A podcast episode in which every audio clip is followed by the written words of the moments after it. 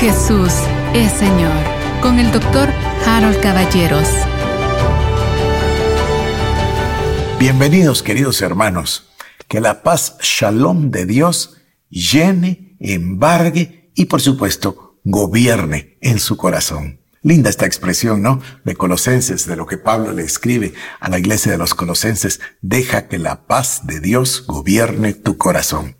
Tema muy hermoso, el de la, el de la guianza del Espíritu Santo. Pero bueno, nosotros estamos esta semana eh, avanzando en un tema que a mí me resulta tan familiar, que para mí es ya parte de mi propia naturaleza, porque me lo he, eh, lo he aprendido, lo he vivido y lo recuerdo a menudo. Y lo pongo en esta frase que yo compartí muchísimo con la iglesia, pero que hoy quiero compartir con usted. La clave de la vida es el entendimiento espiritual. ¿Y a qué me refiero yo cuando uso esa frase? ¿Qué quiere decir que la clave de la vida es el entendimiento espiritual? Pretendo decir que debemos llegar a la comprensión o el entendimiento de un hecho. Y si comprendemos eso, vamos a tener la clave de la vida. Bueno, eso debe ser un hecho maravilloso. ¿Cuál es? Resulta sencillo, pero a la vez complejo. Es comprender o entender que el ser humano vive en dos planos. Vive en un mundo físico, terrenal, temporal, pero al mismo tiempo también es ciudadano en los cielos. Es decir, vive también en otro reino que es invisible, que es espiritual, que es eterno y con mucha claridad Dios nos dice, estamos sentados en los lugares celestiales con Cristo Jesús. Esta dualidad, a ver, yo puse un ejemplo ayer o anteayer diciendo, recuerde usted a personas que tienen doble nacionalidad. Y usaba el ejemplo de Cecilia. Cecilia es ciudadana española, pero también es ciudadana guatemalteca. Algo similar. Usted es ciudadano aquí en la tierra, en su país, pero también es ciudadano en los cielos. Cuando esto entra a nuestro corazón y lo comprendemos, vamos a cambiar nuestra vida. ¿Por qué? Porque lo que vamos a entender, queridos hermanos, es que ese reino espiritual, invisible, es el verdadero, es el real, opuesto a lo que suelen decir las personas aquí, de que esto que se palpa, que se toca, que se ve, es el mundo real. No, este no es el mundo verdadero, ni es el mundo real. Este es un mundo perecedero, este es un mundo temporal, es un mundo que va a terminar. En cambio, el mundo espiritual es eterno. Así que mi idea el día de hoy es venir de otra perspectiva y tratar de explicar este concepto. Y para ello me voy a remontar, me voy a remontar a la eternidad. Yo no sé qué sepa usted del círculo de Dios, de la creación, etcétera, pero yo, le llamé a esto eh, las edades, eh, el tiempo de las edades, las edades de Dios, y por mucho tiempo lo he predicado. Dios, o más bien, la historia de la humanidad, la historia de Dios, si quiere decirlo, comienza en la eternidad. Después Dios decide hacer el tiempo y el espacio, crear los cielos y la tierra, crear al ser humano. Y esto comienza con una expresión maravillosa de Génesis 1.1. En el principio Dios creó los cielos y la tierra. Pero entonces hubo un principio, claro, principio de este tiempo de la tierra, pero Dios ya preexistía. Voy a remontarme a la eternidad y luego le hablo de la creación. Dios existía solo. Por eso la Biblia dice que Él se llama el Olam, que quiere decir el eterno. Él es el eterno. Él existía, Él existe y Él va a seguir existiendo por los siglos de los siglos y más allá en la eternidad. A eso es a lo que me refiero con el círculo. Comienza la eternidad, Luego viene la creación, después viene la caída, después viene la redención, después viene la cruz, después viene la resurrección, después viene la iglesia, después vienen los tiempos del fin y luego dice, el diablo es lanzado al lago de fuego por los siglos de los siglos y retornamos a la eternidad en un círculo perfecto. De hecho, de ese círculo estamos ya bastante cerca del fin. Pero entonces, me voy a remontar a antes de la creación. Dios existía en su propio reino, en su propio hábitat, en, su propia existencia. Él es todo en todo. Y Dios existía, pero tuvo Dios un plan. Y en ese plan hay bastantes, eh, no bastantes, perdón, pero hay varias etapas. Por ejemplo, Dentro de ese plan, Dios tenía, fíjese lo que voy a decir, Dios tenía pensada la creación de unos seres similares a Él en el sentido de que Dios es espíritu y los ángeles son espíritu. Entonces los ángeles habitan en ese reino donde habita Dios. Después Dios decide crear algo que es totalmente diferente y por supuesto comienza en Génesis 1.1. Crea los cielos y la tierra. Y cuando crea la tierra comienza a crear todas las cosas desde lo más ínfimo que viene siendo la vegetación, después crea los animales, claro, animales en el mar, animales en la tierra, animales que vuelan en los aires, pero cuando termina la semana de la creación, Dios crea su obra perfecta crea al ser humano a su imagen y a su semejanza. Aquí hay algo digno de notar. Fíjese lo que voy a decir. Dios vive en su reino. Y los ángeles viven en ese reino. Ese reino es eterno, ese reino es invisible, ese reino es espiritual. Dios es espíritu. Y luego, Dios crea al ser humano. Entonces lo toma del polvo de la tierra. Esto está clarísimo. Esto del polvo de la tierra era para que el hombre se pudiese comunicar con su medio ambiente. Es parte de ese medio ambiente como lo son los animales, como lo son los árboles, la vegetación, todo lo que Dios creó para vivir. ¿Dónde? En la tierra.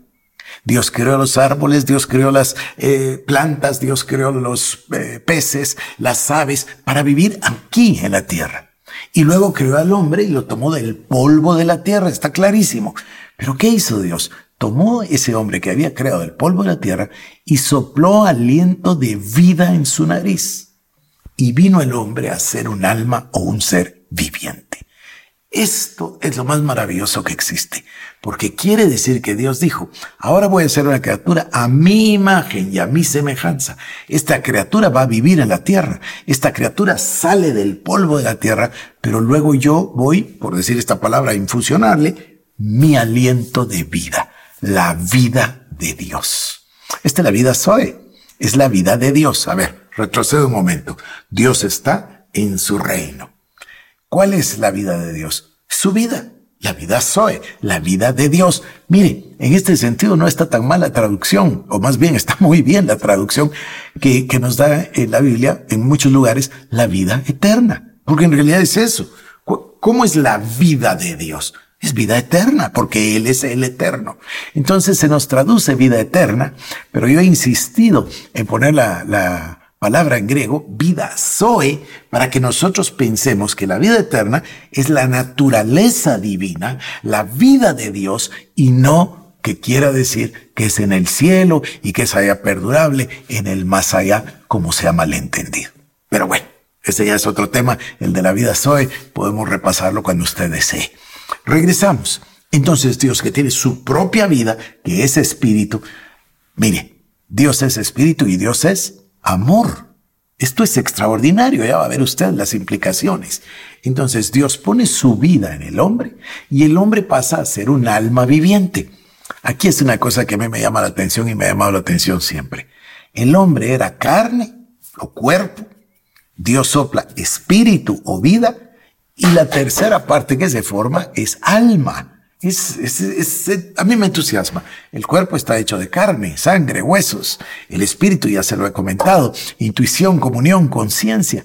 Pero el alma tiene mente, emociones y voluntad y une al espíritu con el cuerpo. La mente viene siendo el medio de comunicación en este lenguaje tan moderno ahora de la computación. Sería la interfase que conecta al cuerpo y al espíritu. Pero mi interés el día de hoy es insistir sobre este tema.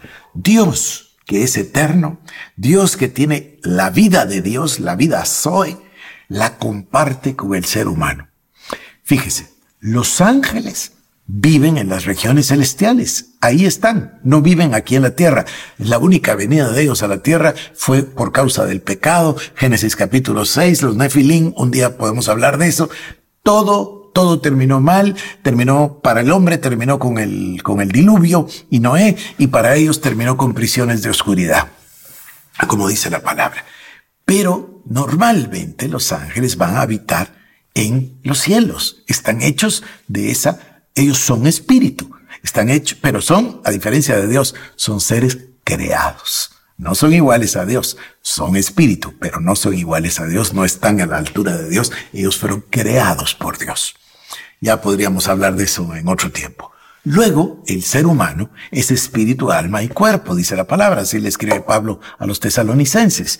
Este ser humano que es espíritu, alma y cuerpo, vive en dos mundos al mismo tiempo. Vive aquí en la tierra con este cuerpo físico, se guía por los cinco sentidos, la vista, el olfato, el oído, el gusto, el tacto, y aprende y conoce todo lo físico del mundo. Todos los conocimientos que el ser humano y los científicos han llegado a obtener, los han obtenido por el método científico y los han obtenido por los cinco sentidos. Es lo que llamamos conocimiento sensorial, conocimiento de los sentidos. Pero el ser humano tiene otra parte, poco explorada, poco estudiada, poco enseñada, que es que el creyente, hablo de la persona que recibió a Cristo, tiene la vida Zoe.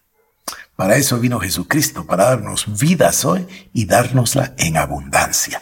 Entonces, cuando somos nosotros nacidos de nuevo, recibimos, por eso somos nacidos del agua y del espíritu. La regeneración vivifica nuestro espíritu, lo, esta es una expresión que no me gusta, pero que así es, lo reconecta con Dios. Oh, aquí viene la, la palabra bíblica, lo reconcilia con Dios.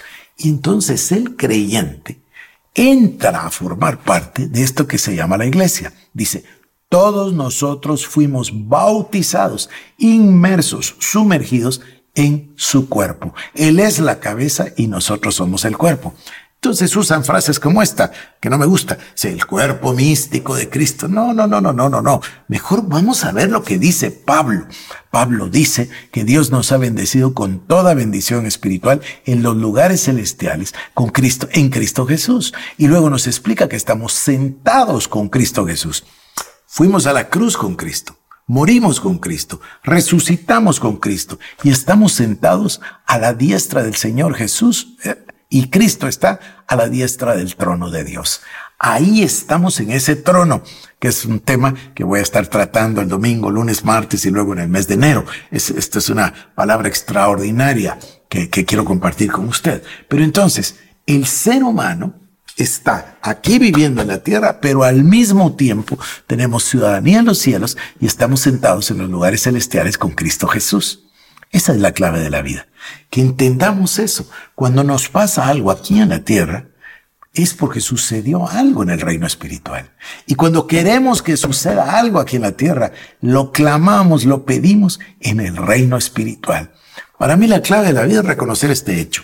Ya avanzaré y le mostraré los efectos. Pero para mí lo importante hoy es introducir el tema que el entendimiento espiritual significa para mí que vivimos en los dos reinos al mismo tiempo, pero que los dos reinos no son iguales.